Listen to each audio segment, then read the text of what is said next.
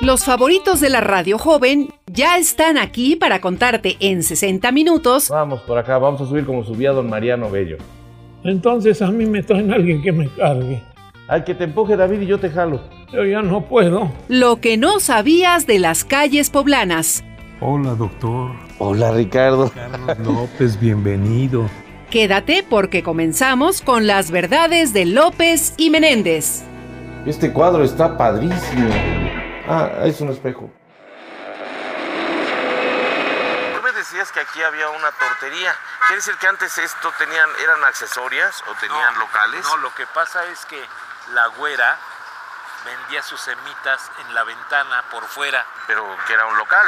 No, no, no, la güera se ponía con su canasta en la banqueta Ah, ok. y, y abría la ventana y vendía para adentro. Yo te entendí hace rato que estaba adentro y vendía hacia afuera. No, al revés.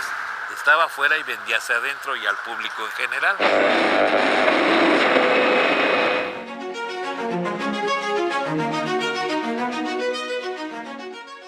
Pues ya estamos en esta maravillosa casa de la Sociedad Mutualista de Dependientes. Para que usted se ubique mejor, está en la 2 Poniente, casi frente a Gulgor. Casi un poquito adelante. Un poquito y al lado adelante. de la única casa particular que hizo Charles T. Hall, el arquitecto que construyó el Palacio Municipal y que está aquí al lado, que es ahora sede de un banco. Eh, Está aquí una hermosa casa conservada de manera impecable. Sí, Y sí. podemos ver en- en este estilo de casa, a diferencia de las casas virreinales, un estilo imperante ya en el siglo XIX. con Digamos que ya es influencia una francesa. casa moderna. Es una casa moderna de finales del siglo XIX, principios del XX, que puede, que puede, eh, que guarda las características de todas las casones de esa época. Un patio central a donde entraban los carruajes y llegaban hasta atrás. De piedra de granito ahora. Es ahora eh, de granito y que tiene al fondo una fuente donde estaban los, las caballerizas.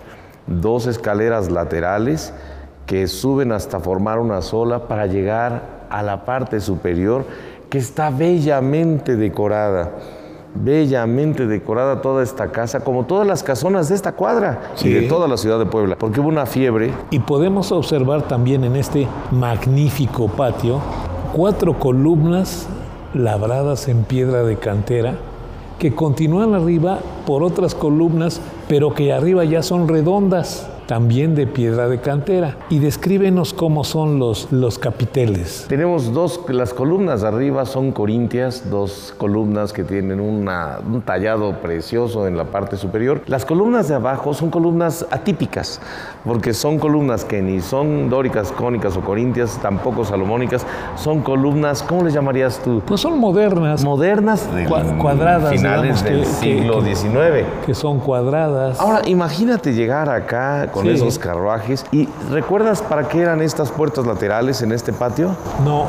Casi todos las- los propietarios de, escas- de estas casas tenían o haciendas o ingenios o fábricas textiles y aquí tenían a sus oficinas a donde podían atender todos los asuntos de sus negocios. ¿Qué tal si pasamos a la planta alta? Ay, imagínate estar en ese tiempo. ¿Ves aquí estas argollas? Eran para la alfombra. Para poner la alfombra, claro. para poner la alfombra y ahí podemos ver en la parte de, de, eh, las torres un gancho donde se colgaba una lámpara que ha de haber sido espectacular aquí que ahora ya no está estamos subiendo y ahora vamos a ver la descripción la, la distribución que hablamos en otra ocasión de que la- el salón que daba a la calle era el salón de fiestas o el gran salón y el opuesto tendría que ser el comedor. El comedor generalmente era, mira, nos están abriendo en este momento el comedor. Gracias. Mira nada más qué belleza, Ricardo. Fíjate que acabamos de subir por una escalera de piedra de cantera que tiene nada más 31 escalones. Mira, lo Por contaste. lo tanto, se me está saliendo el corazón por la boca. Pero estás entrando a este recinto que fue, supongo, el comedor.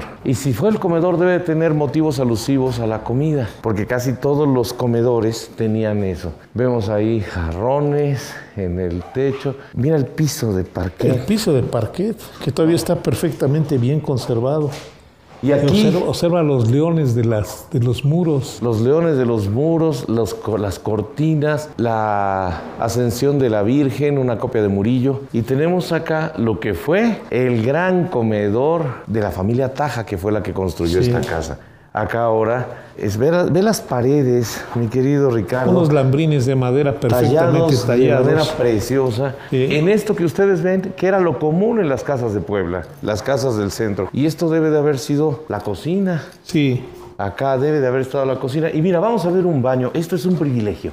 Ver un baño de este tipo en las casas. Ver los decorados de arriba, sí, como para que no puedo creer que los mantengan. Mira nada más. qué belleza. Lo que era el baño. Y aquí, bueno, pues so- se conservan, aunque diferentes ya los muebles, lo que era toda la estructura del baño de, de esta, de esta familia. Acá, bueno, si quieres, mira el segundo patio, que era donde estaban las caballerizas. Y aún así, qué hermoso. Ahí está el bar.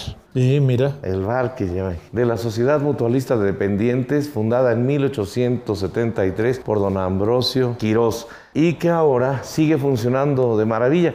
¿Qué pasó con la familia que perdió esta casa?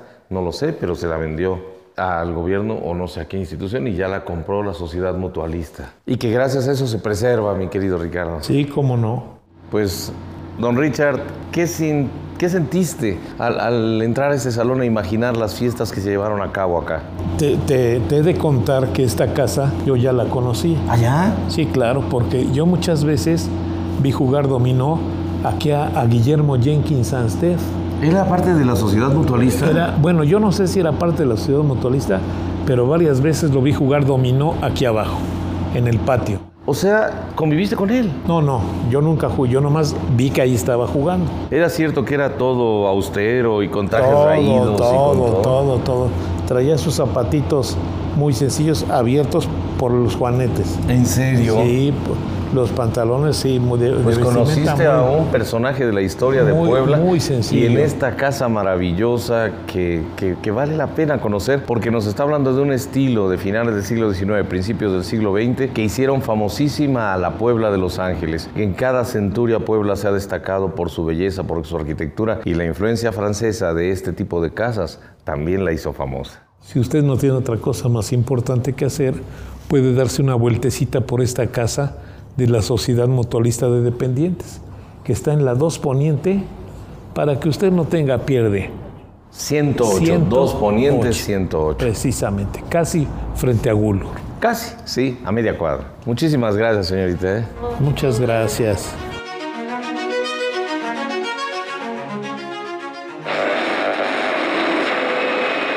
Mira el acta constitutiva de la Sociedad de Dependientes de 1873. ¡Qué maravilla! Que escribían con tinta sepia, ¿ya viste? Ajá. Yo usé muchos años tinta sepia con mis plumas fuente, Qué elegante. que se usaban entonces. Sí. Plumas Schiffers. Sí, las famosísimas plumas Schiffers.